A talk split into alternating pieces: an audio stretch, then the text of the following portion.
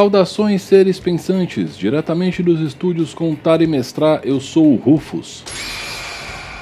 Sejam bem-vindos ao nosso podcast. O podcast de hoje é um oferecimento dos nossos apoiadores do Catarse, catarse.me barra e dos nossos amigos e parceiros, Hamburgueria Tom Artesanais, a Tribo Arquearia, o Sebo do Anderson e a Nuvem Voadora Bookstory. Pessoal, hoje eu trago para conversar com vocês Murilo Davi, o Galacta do RPNG Cast. Fala galera, tudo bom com vocês? Cara, saudade de gravar um podcast, porque o nosso ali, ó, tá paradinho há um tempo, né? E, cara, é um grande prazer estar aqui no Contar e Mestrar. Conheço o Rufus de longa data e estamos aí para falar de sistema genérico, né, Rufus? Com certeza, sistema genérico é uma coisa que o pessoal hoje em dia tá meio que deixando de conhecer. Tem muito meme dos dois sistemas genéricos que mais tiveram inserção no Brasil, que são GURPS e 3D O pessoal das antigas acho que lembra bastante disso. Famoso velho. Como a gente é das antigas, a gente lembra também. Barra. Só que hoje a gente vai falar de Savage Worlds, que por acaso esse eu não conheço.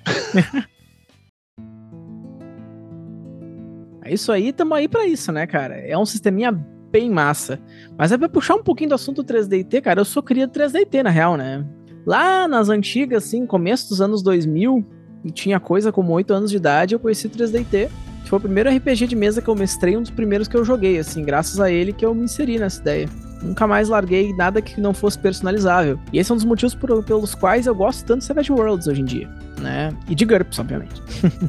E assim, uma coisa a se dizer sobre 3DIT, eu usei bastante 3DIT para mestrar para crianças, né? Eu sou o irmão mais velho aqui em casa e alguns amigos da minha irmã queriam jogar RPG, aprender a jogar RPG, e não tinham com quem jogar, ou o irmão, ou primo, ou seja lá quem fosse, não tinha paciência, eles vinham para mim. E eu usei muito 3D para mestrar Pokémon. Ah, muitas ligas Pokémon nas costas nessa história.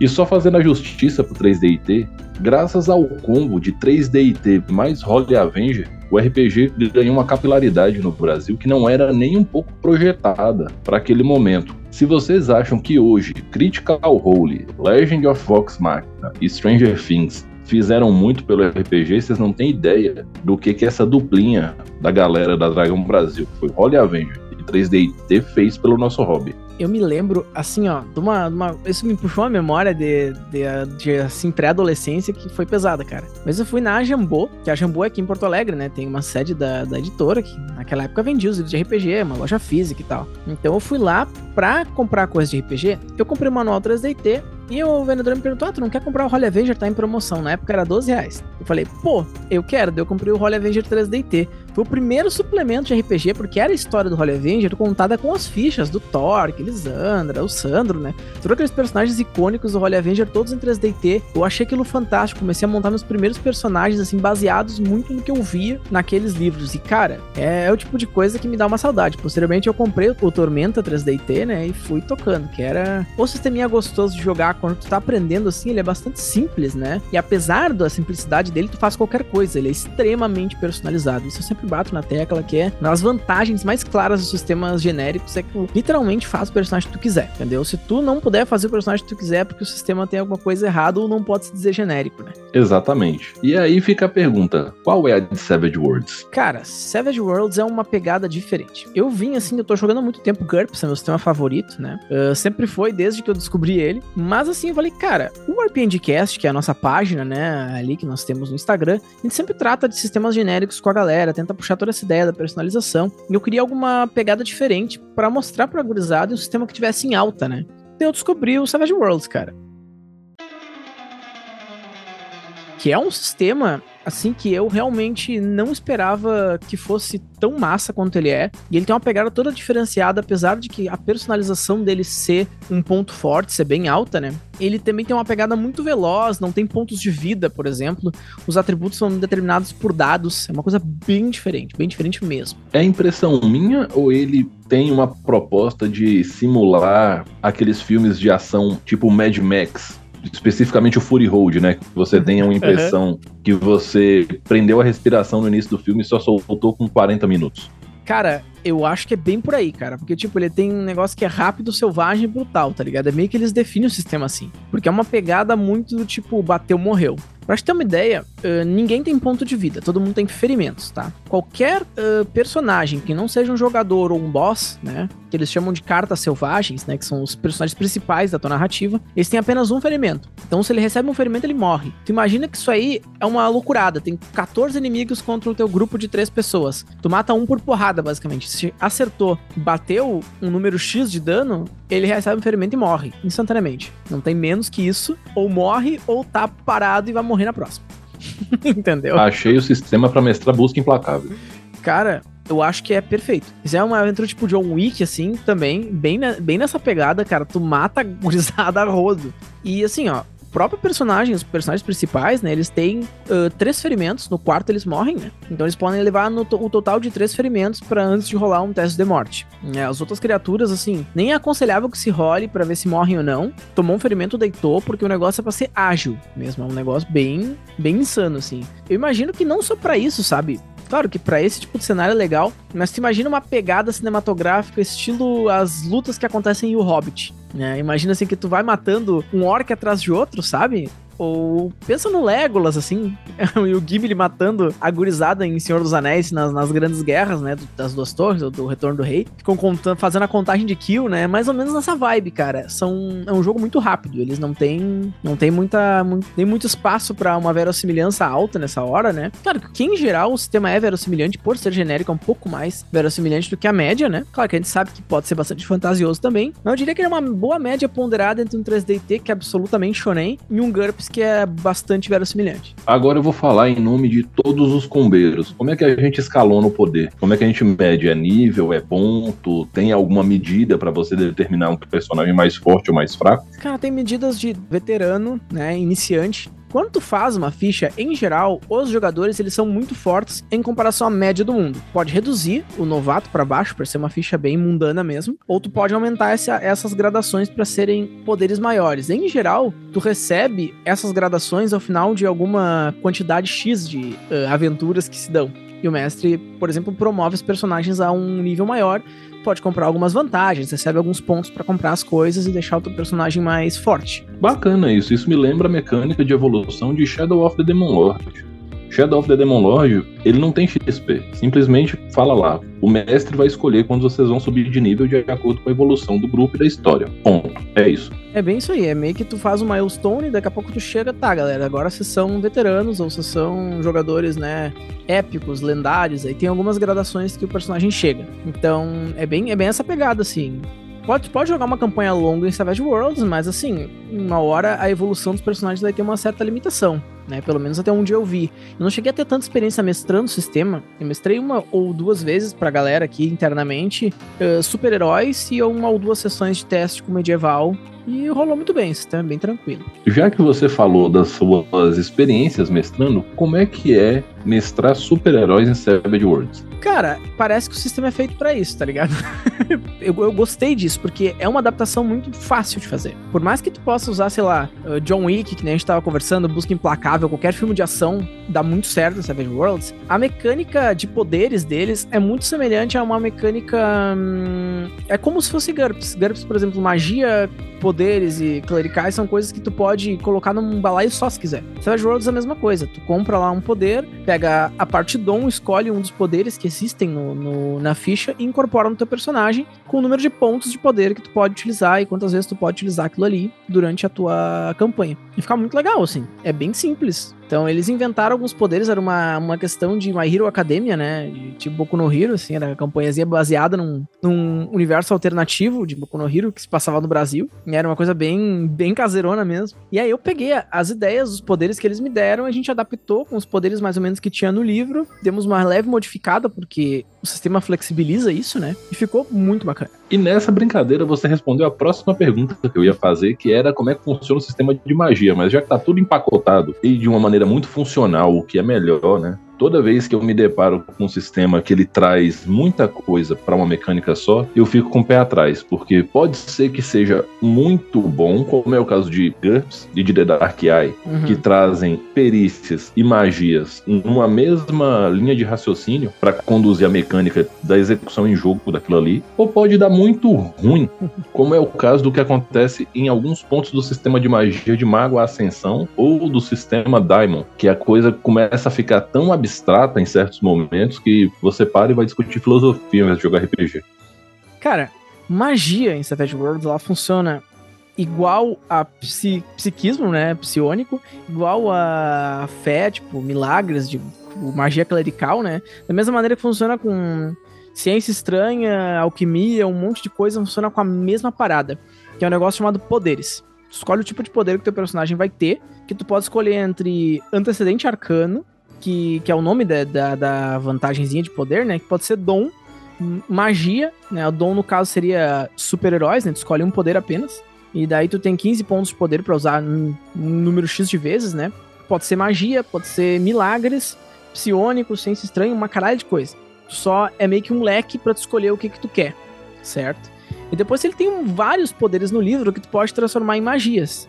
Aí tu tem um número de magias iniciais, por exemplo, se eu quiser ser um conjurador, um mago, certo? Eu ganho 10 pontos de poder iniciais, que então posso realizar 10 magias ao longo do. Ou um pouco menos, né? Dependendo da força da magia que eu vou utilizar. Eu posso escolher até 3 magias iniciais, então são 3 poderes mágicos. E esses poderes, ele pode ser, por exemplo, uma bola de fogo, uma bola de água, uma bola de eletricidade. O nome do poder é bola de alguma coisa. Aí tu vai lá e dá uma skin para ele. Pode ser elétrica, pode ser fogo, pode ser água e tu determina essa skin na hora que tu compra. Então os poderes são genéricos, tu meio que determina o que, que tu quer. Eu achei bem interessante e fica bem veloz na hora de montar, na real. É bem massa mesmo. É interessante que ele não se torna um sistema inchado em termos de regra. Nem um pouco. Ao invés de entrar em detalhismo extremo, tudo que ele pode compactar e falar assim, você pode comprar várias vezes personalizando, isso eu acho uma sacada incrível. É muito massa mesmo, cara. Deixa o sistema enxuto, tranquilinho de jogar. E, cara, sei lá, meu, pra mim isso é bem massa mesmo, assim. Ele tem uma velocidade alta de, de rolar o jogo, sabe? É um jogo rápido, não é um jogo para te pensar em verossimilhança, é um jogo para te pensar em no AFUD. Tu joga Savage Worlds pelo AFUD, por nada mais. Isso é uma, é uma frase que eu, que eu gosto de dizer quando a gente faz a coisa pelo afuder, que é uma gíria do, aqui no Rio Grande do Sul, né? O afuder é o bagulho que é, que é pra ser massa mesmo. Então tu, tu joga só por dizer, bah, que massa. É isso aí, mas eu acho que hoje em dia falta um pouco dessa leveza em algumas coisas RPG afora, porque tem meio que ainda a onda do Dark Fantasy, que tudo tem que ser muito trevoso, muito sombrio, muito subjetivo e trevoso de novo e cheio de maldição. E isso para mim já cansou. Para mim essa onda de Dark Fantasy já deu já. Né? Já falei isso algumas vezes, principalmente depois que as pessoas ficaram engessadas na estética de Dark Souls. Uhum. Por outro lado, a gente tem os medievais de tanques de guerra, né? Porque se você for parar para avaliar os personagens de D&D, Pathfinder, Tormenta, são caminhões de destruição. Não, tem como comparar um personagem desse, né? Parece. Eu, eu, sempre uma coisa que eu sempre achei muito louco, né? Uma criatura no nível de um dragão ser derrotada por pessoas, assim, de maneira fácil. é muito, é muito complicado. Isso, isso, é um debate sobre a quinta edição de D&D especificamente. Em todas as outras edições, independente do nível que você tivesse, se você encontrasse um dragão, aspas, adequado, era um problema. Sim. Mas a quinta em particular, como eu falei na semana passada, ela é a edição do videogame. Todo mundo fala que a quarta é a edição que parece um, um MMORPG. A quinta edição virou um RPG de God of War com mais opções de skill para você escolher. Porque a Wizards resolveu atacar o mercado de games. A própria estrutura é super gamificada, né, desses, desses jogos sistema D20. Que é uma coisa que não acontece, né, por exemplo, em Savage Worlds. Não parece uma estrutura gamificada. Inclusive, é bastante difícil de combar, cara. Você pratica que os combos são bastante limitados, assim, pra galera que é super combeirinha. Repense, não é um sistema para combar. Apesar de que tudo parece apelão, mas acho que é essa a ideia, entendeu? no, no próprio sistema. Aqui cabe um disclaimer. Somos dois mestres de GURPS falando que o sistema é difícil de combar. Então eu acho que tem valor nisso aí, hein? pra mim, GURPS é muito fácil de combar, cara. É o sistema mais combável da história. Mas assim, aquela coisa. Cabe, né? Quem, quem vai ver. Mas eu acho realmente Savage Worlds é um sistema que, por mais que tu entre na minúcia da regra, tudo parece mais ou menos balanceado. E o balanceamento dele se dá bem simples, assim, ó. Os jogadores são mais fortes do que os vilões. Ponto. Saca? Quando é um, um vilão estilo Minion, que ele não deve ser importante, ele tem que ser derrotado pelo teu personagem. Saca? É quase que uma obrigação moral. A não ser que ele esteja numa, num patamar de dificuldade diferente, né? Os monstros, quando tem fichas sugeridas nos compêndios Slash Worlds, né? Eles vêm com nível, ah, veterano. Ou pega um nível novato. Então tu sabe qual é o nível do monstro para ti. Então tem um balanceamento nesse sentido, né? Então, se tu pegar um monstro acima do teu nível, vai ser difícil tu matar ele. Provavelmente teu golpe não vai dar dano, já tem uma resistência muito alta. Mas assim, de novo, se ele tá no teu nível, tu tem que ser capaz, num grupo funcional, né, de eslayar o bicho numa só.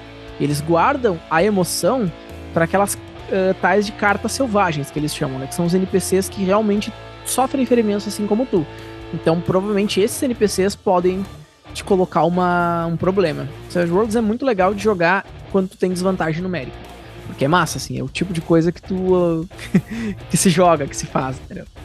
E nesse momento eu vou te falar, sabe de onde eles tiraram essa ideia? Mas me ilumine. Quarta edição de Dungeons Dragons. Foi a primeira edição que trouxe a mecânica de minions de maneira funcional. Inclusive, se você catar um minion que é muito mais forte do que os seus players, você pode criar um pseudo boss na aventura. Tinha um dano fixo, né? Eu lembro jogar, de jogada e de quarta edição com a galera da, da faculdade uma vez que tava em alto, assim, era começo da faculdade, eles não tinham transicionado ainda pra, pra quinta, né? Foram jogar quarta e vieram com essa ideia do Minion. Eu achei interessante, tô, que eram vários. Pô, a gente foi cercado, sei lá, por 10 Goblins. Eu falei, ah, morremos, né? Nós somos só quatro. Já era pra gente, mas daí os Goblins eram tudo Minion, tipo, um ponto de vida e tal. Então eu achei, pô, legal. uma vez eu usei uma cria dracon, uma cria dracon, perdão, uma cria vampírica contra um grupo que era um tanto quanto mais fraco. Só que eu sabia que um dos dois atacantes do grupo, se rolasse 15 ou mais no dado, ia conseguir pegar CA e atingir. Então eu taquei ele lá e a galera começou a ficar puta, porque na quarta edição o Minion não sofre dano em área quando o poder falha. E aí as jogadas de ataque dos poderes de área eram contra defesas muito altas dele. E o pessoal, ah, esse bicho não sofre dano, você apelou, você não tem noção. Na hora que o primeiro ataque pegou do Bárbaro, pegou, o bicho morreu, todo mundo ficou olhando pra mim com cara de ué, isso era um Minion? Que porra foi essa, Rufus? É, tá só pra dar uma adrenalina ali. Tá certo, né? Pois é, então, é toda essa ideia, né? Se o Minion for muito alto, mesmo que ele possa sofrer só um ponto de dano, né? Que nem Savage Worlds, mesmo que ele só precise sofrer um ferimento, ele ainda pode ser muito forte se tu não conseguir causar o ferimento nele, né? Tá, toda a ideia do balanceamento tá uhum. tá aí. Aí isso é legal. Legal pra caralho. E como é que funciona a rolagem de dados? É soma, é pilha de dado contra dificuldade? É dado mais acréscimo? Como é que é?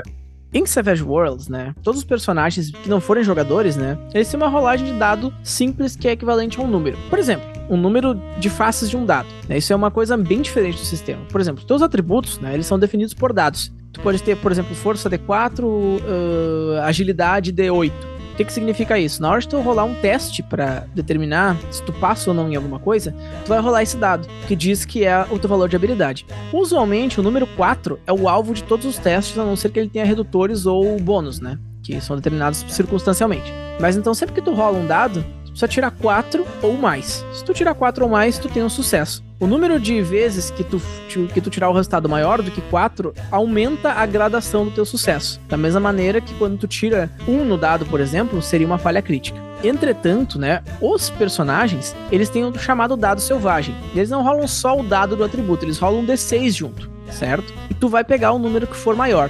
Também tem a história do dado explosivo. Se tu tirar o máximo valor no dado, tu pode rolar ele outra vez e rolar ele outra vez indefinidamente até que tu tire sempre o número máximo do dado. Quando parar de tirar, tu fecha a soma total.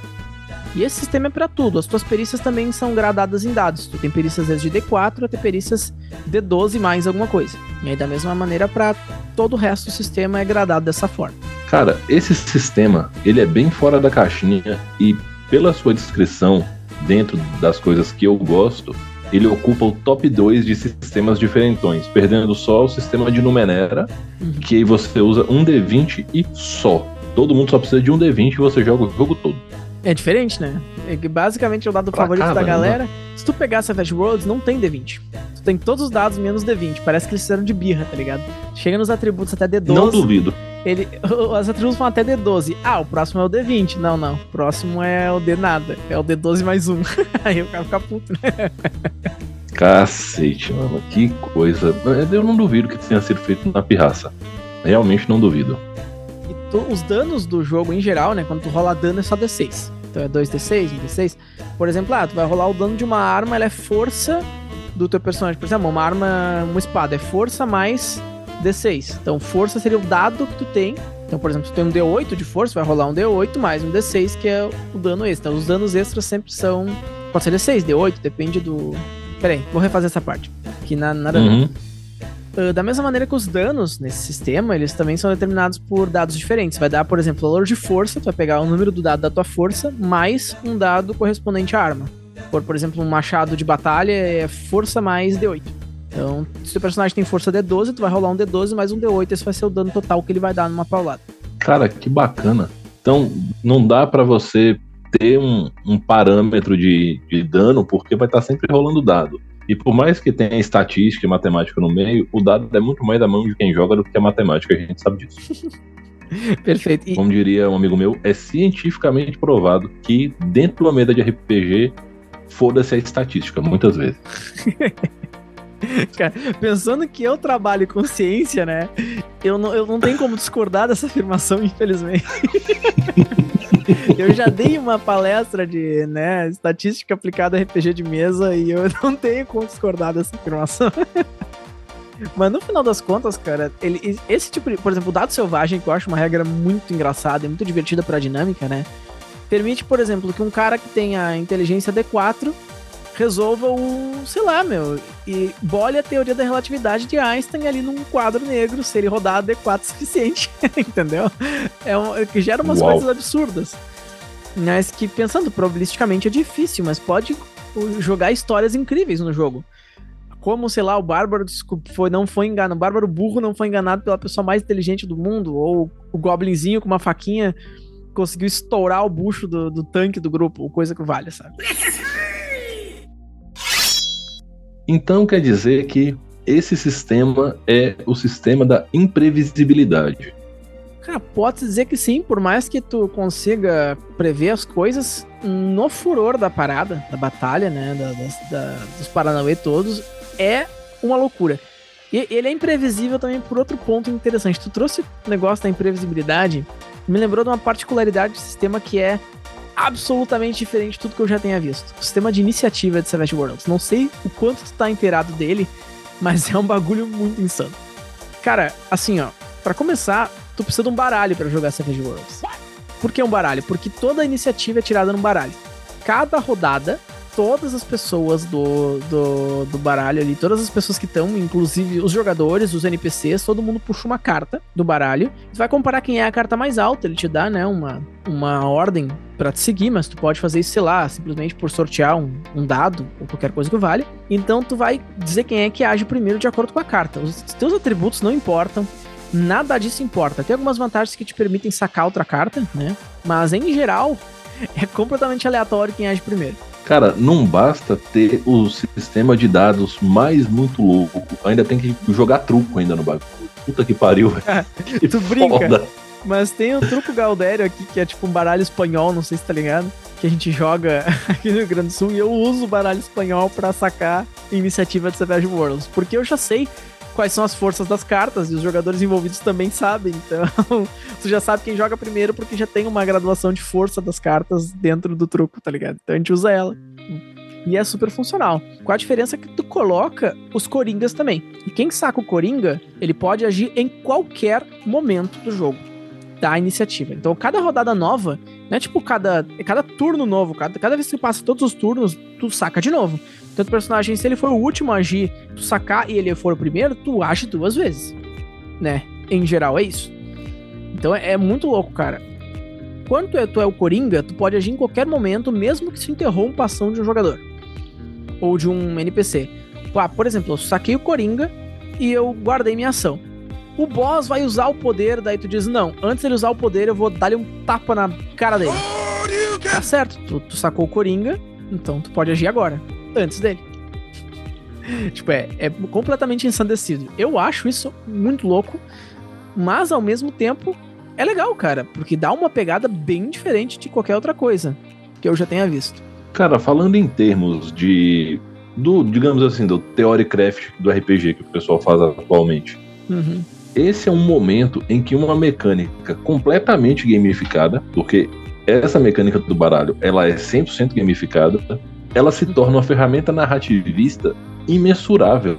Com certeza, tu vai escrever uma. Tu, tu, não tem como prever. Ele é totalmente na mão do acaso, né? Se a gente pensar em Tormenta aí, Nimb tá olhando para esse sistema e se deliciando, porque é tudo muito louco. E, e, e, que gera umas ferramentas muito absurdas. E ele ainda propõe ferramentas maiores ainda para que tu tenha recursos narrativos, que são os Benes. Além disso, ainda tem um sistema de Benes. Benes são o quê? Pequenos benefícios que tu pode usar para rerolar um dado, para aumentar a tua jogada, né? Para agir em algum momento durante a rodada de combate na narrativa. Então, por exemplo, se eu gasto um Bane, eu posso agir antes de um outro jogador no meio do combate, por exemplo. Então, cada jogador recebe três Banes e eles são incentivados por bons roleplays, por exemplo, o mestre pode dar e tal. E além de tudo, o mestre, o narrador, também tem Banes no seu banco. Então ele pode usar Banes para NPCs que ele acha importantes. Por exemplo, ah, eu quero que eu não quero que esse NPC seja enganado, eu vou gastar um Bane para rerolar. Ou não quero que meu vilão seja morto agora, eu vou gastar um Bane para absorver dano. E ele pode. Então, Cara, essa é outra ferramenta louco. narrativa. Muito, muito louco isso. E, pelo visto, o sistema não chama aventuras sóbrias, sisudas, aquela coisa. Sabe, se você for jogar um medieval, é muito mais fácil você pensar num medieval bem exagerado mesmo. Uhum. E se você pensar em outros temas, você estava descrevendo essas coisas e eu estava pensando no combate do Darth Maul com o Qui-Gon Jinn e o Obi-Wan no episódio 1 de Star Wars. Cara, é uma ótima descrição. É bem isso, cara. é mortal, é pulo por cima de abismo. É isso aí, cara. Cara, eu, eu sinceramente eu quero jogar esse negócio. Bora, se quiser, a gente monta uma, uma, uma, pequena mesinha, né? Até porque eu tenho que dar uma treinada, né? Eu li bastante das regras do sistema, mas ainda tenho que me apropriar da, da mecânica in-game, assim, que. Sabe, aquela diferença entre o cara tá começando a aprender um sistema, né? Tu mestra ainda meio enferrujado, ou quando já as regras já internalizaram que o negócio flui. Eu acho que esse é o tipo de sistema que, quando as regras internalizam, ele flui mais rápido que qualquer coisa, cara. Difícil tu pensar num sistema menos engessado que esse. Isso é muito louco, cara. E uma coisa que me, me vem à memória, já que a gente fala muito que a gente curte sistemas generalistas e tudo mais, uhum. uma pessoa que conheça o sistema ao longo do tempo vai consultar o livro para uma coisa ou duas só bem por aí, cara. Mas a parte de regras, assim, é, é igual jogar GURPS. Quando tu vai decorando as vantagens, desvantagens e as coisas e os cálculos das coisas, é, é muito rápido. Vai construir tudo muito rápido. Inclusive, ele dá guias bem legais para te, pra te fazer esse tipo de coisa. Por exemplo, construção de personagem, ele faz todo o resuminho em uma página bem pequenininha, que diz tudo que o teu personagem precisa. E na ordem que tu vai colocar. E é isso. Daí tu, tu só cria. Ele te dá, pra te ter uma ideia da personalização, né? Ele te dá modelos raciais, né? Pro teu personagem, pode ter a raça que ele quiser, a ancestralidade que ele quiser. E se tu não tiver uma ancestralidade, não tá satisfeito, ele te dá um modelo de como construir a tua. Caramba! Entendeu? E tu diz, pá, que legal. Então tanto faz, eu tô. É, é, te ajuda a adaptar o sistema. Só o livro base faz o que tu quiser. E, cara, é o tipo de coisa que eu digo. Eu sou um cara de, de livro base. Se o teu sistema não se basta apenas com o livro base e um, no máximo dois suplementos, cara, tu tá num caça-níquel, tu não tá num sistema realmente. Tu vai limitar, né?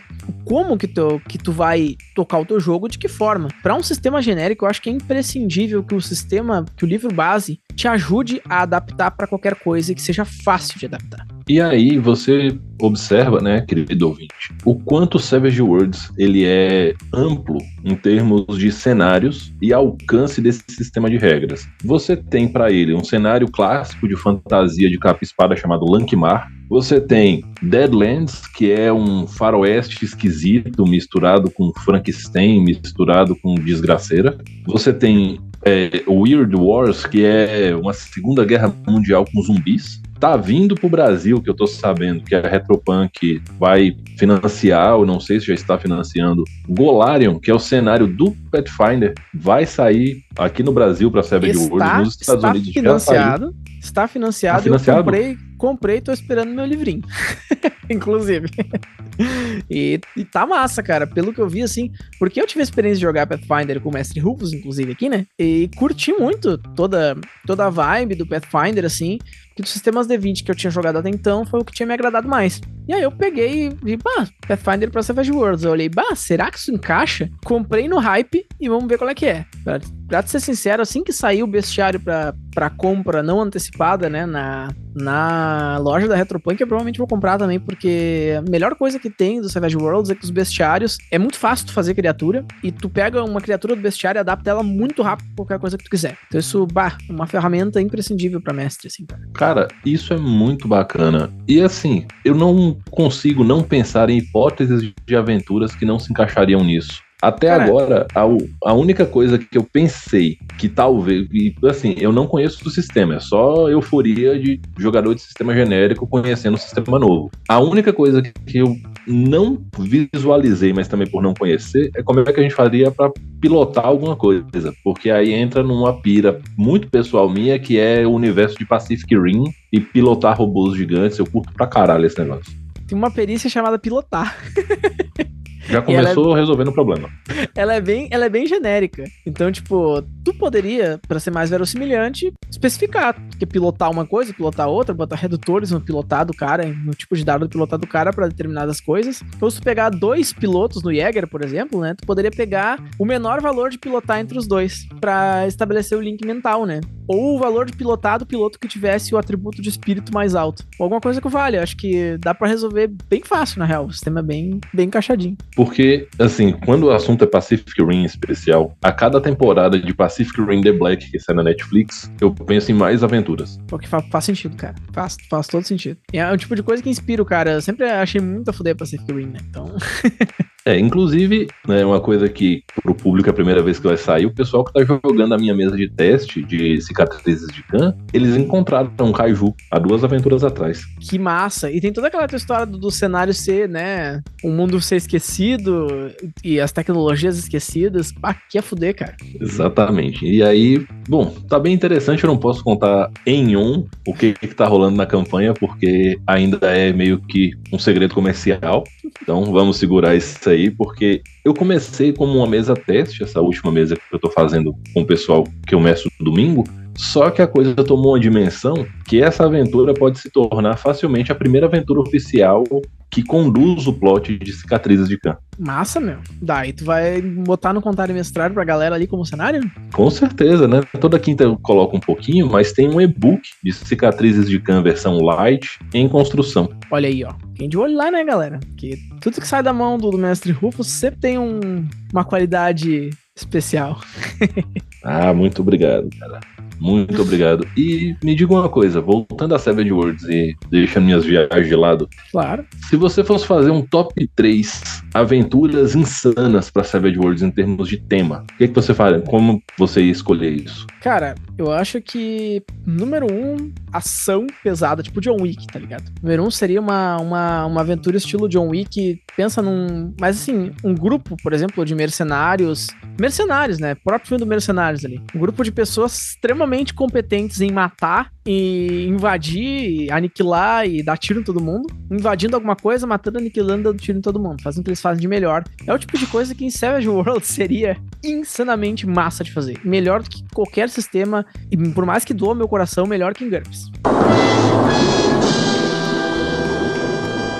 Né? Eu entendo. Eh, por mais que doa, dói. Dói, eu sei que dói, mas é, é verdade, não posso negar. Fica, fica mais a fuder em Savage Worlds. né? Outra coisa que eu acho que fica insana em Savage Worlds é super-heróis. Uma aventura de super-heróis fica extremamente legal, porque tu pode gradar a força deles de acordo com os níveis do sistema proposto até aumentar, e os poderes são muito personalizáveis. Nesse sentido, é um baita um baita sistema que daria para fazer. E o último, eu acho que, eu não diria terror, mas seria uma espécie de terror-ação, tipo Resident Evil, assim. Pensa no Resident Evil 4, por exemplo, coisa que valha, um pouco de ação, né, bastante tiro, o elemento de eu não sei se eu vou morrer porque os meus inimigos são muito fortes, mas eu sou capaz de matar eles. É o tipo de coisa que eu acho que funcionaria muito bem, acho que tanto quanto um Old West, assim. Velho Oeste também Alien vs Predador. É, bem nessa vibe. Bem nessa vibe eu acho que funcionaria muito bem. Tudo que é rápido, letal e possivelmente cinematográfico cabe muito em Savage Worlds. Então, eu poderia jogar um medieval, que nem eu falei, estilo Hobbit no começo ali, coisa bem de pra combate, pra loucurada, uh, guerras, né? Narrar uma guerra em Savage Worlds é uma coisa legitimamente fácil de fazer, né? Porque tudo, tudo parece muito simples. Então, dadas essas adaptações, é extremamente. É, tudo, tudo que é rápido. Então, para mim, assim, ó, por isso eu digo que esse seria o meu top 3. Outra coisa que acabou de me ocorrer, lembra do filme Procurado? Ah, na, de cabeça assim, me pega. Aquele, o que o cara faz a bala curvar, manda a bala de trivela. Pode crer. Isso é muito Savage Worlds, pelo visto. É muito. É bem isso aí. Porque, por exemplo, bah, não pegou, gasta um Bene, agora pega. Tá bom. agora a bala, a bala deu uma curva. O narrador tem total liberdade, até o próprio personagem tem total liberdade para dizer que a bala fez uma curva. É isso. Gente, é, realmente é muito interessante, parece ser muito divertido de jogar. Cara, e além disso, o livro é em tamanho A5, é um livro pequenininho, né? Tipo, ele é uma, uma folha compacta, é lindo. Puta, Retropunk fez um trabalho do caralho nesse livro em papel couché, cheiroso, sem que dá, dá gosto, né? Já trabalhei em gráfico, tô viciado em, em livro com cheiro de papel couché, é foda. E assim, é lindo, as ilustrações são muito bonitas e o livro tá muito bem escritinho, a tradução ficou muito boa, né? Então, cara, dificilmente tu vai encontrar uma coisa mal feita nesse livro, assim, ele é bem legal, bem fácil de entender, bem didático também, bem bacana. Então, é um sistema bem friendly, assim, tu olha para aquele livro, tu olha pro próprio sistema e tu vê, cara, que massa. Isso aqui foi feito com esmero. É o que eu posso dizer sobre. E uma coisa que eu percebo pela sua experiência ao ler o livro é que é bem possível de você já ir visualizando o que jogar, como jogar, com uma precisão bem grande à medida que você tá lendo o livro. Total, cara, total. Tu vai lendo o livro, tu já vai pensando, bah, isso funciona pra minha campanha, isso aqui funciona. Tu vai catando partes do livro e modulando, que é um sistema que é modular. Sistema genérico feito para ser modular, entendeu? Que é, nossa, cara, é o orgasmo do RPGista genérico, é isso, velho. Um sistema que tu olha, nossa, cara, quantas caixinhas que eu posso montar, tá ligado? É isso. Tu, tu, tu, consegue cortar um monte de coisa e ao mesmo tempo inserir um monte de coisa de forma bem eficiente. Tudo, tudo parece adaptar fácil para onde tu quer ir, sabe? Então, para mim é essencial. É super essencial. Bom, eu acho que a gente cobriu tudo que era importante para apresentar Savage Worlds para quem ainda não conhece, como é o meu caso. né, é o primeiro contato oficial que eu estou tendo com esse sistema. Por mais que alguns anos atrás eu tenha me inscrito no concurso cultural para desenvolver um cenário próprio para Savage Worlds, mas eu acabei declinando do concurso por motivos pessoais antes de entrar na parte de desenvolver regras. Estava ainda na parte do desenvolvimento do, do mote geral do cenário. Né? Isso é um, uma, um ponto engraçado da história do Rufus. E, bom, Galacta, eu vou pedir para você deixar seus recados, fazer seu merchan pra galera. Manda aí. Cara, quem quiser encontrar o trabalho que a gente faz, né? Eu sou parte, né, membro fundador, junto com meu irmão, o Sucletox, do RPNDcast. Nossa principal rede social é o Instagram. Entra lá, rpnd.cast no Instagram. E a nossa página é justamente para tratar de sistemas genéricos. Então, se, tu, se vocês estão vendo esse podcast e gostam do Savage Worlds, vão na página porque toda vez que sai uma mini dungeon, as fichas saem para GURPS, saem para Savage Worlds e muito em breve, eu espero que a próxima ficha também saia para 3DT. A gente bota bastante material para sistema genérico, incluindo nossos itens, né, mágicos que a gente coloca lá. Nada é feito para sistema D20, nada é feito para sistemas uh, que a galera já tem material para caralho. A gente faz material para sistemas genéricos, sistemas que usualmente tu não vê material. Então, justamente para se poder adaptar, como nós somos fãs incondicionais de fantasia medieval, a maioria do que sai para lá é fantasia medieval e é para sistema genérico. Então, dá uma conferida, com certeza vocês não vão arrepender e vão achar massa, porque quem, quem gosta desse tipo de coisa vai curtir a página. E além disso, se vocês quiserem acompanhar a gente também tá fazendo uma mesinha, até o Mestre Rufus participa dela, Antares RPG, é ao vivo lá na Twitch, quinzenalmente às quartas-feiras, que é uma mesa de fantasia TL3, fantasia medieval em GURPS, quarta edição, para mostrar como essa coisa bem diferente. E tá muito bacana, a mesa começou a engrenar a história agora.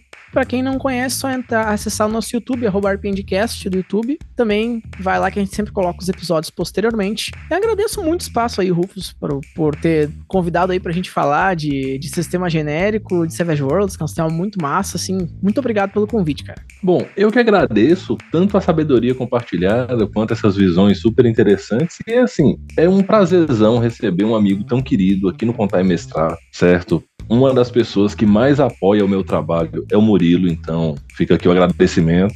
Esse agradecimento se estende também ao Suco Detox, o Rafael, o irmão dele, né, meu xará, e ao pessoal do OrpenDcast. Zaralto, Castilho, Zozai, né, são pessoas incríveis e eu tenho sorte de jogar GURPS com eles. Inclusive, atualmente com um personagem bem sem pressa na vida, que é o Zé Roberto. Cara, é uma, uma coisa engraçada, né? Que o Rufus entrou na nossa mesa e a gurizada falou: Cara, parece que ele tá aí há anos, porque parece que ele foi.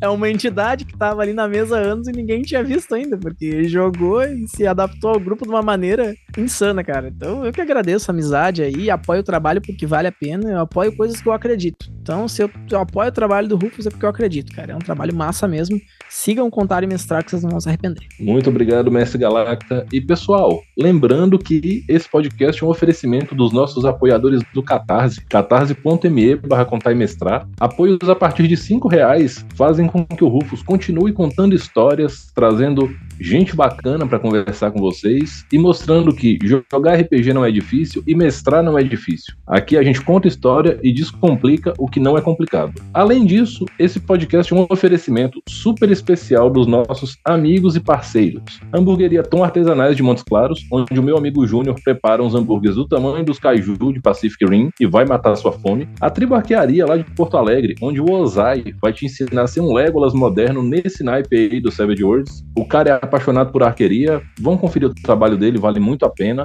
Lá em Recife, eu tenho duas referências para vocês. Um é o Sebo do Anderson, que é o nosso mestre dos tesouros dos quadrinhos, arroba Nerd Poesia no Instagram. Quem é da época da nostalgia, de formatinho, Abril Jovem, Editora Globo, tem muita coisa lá e tem muita coisa moderna também.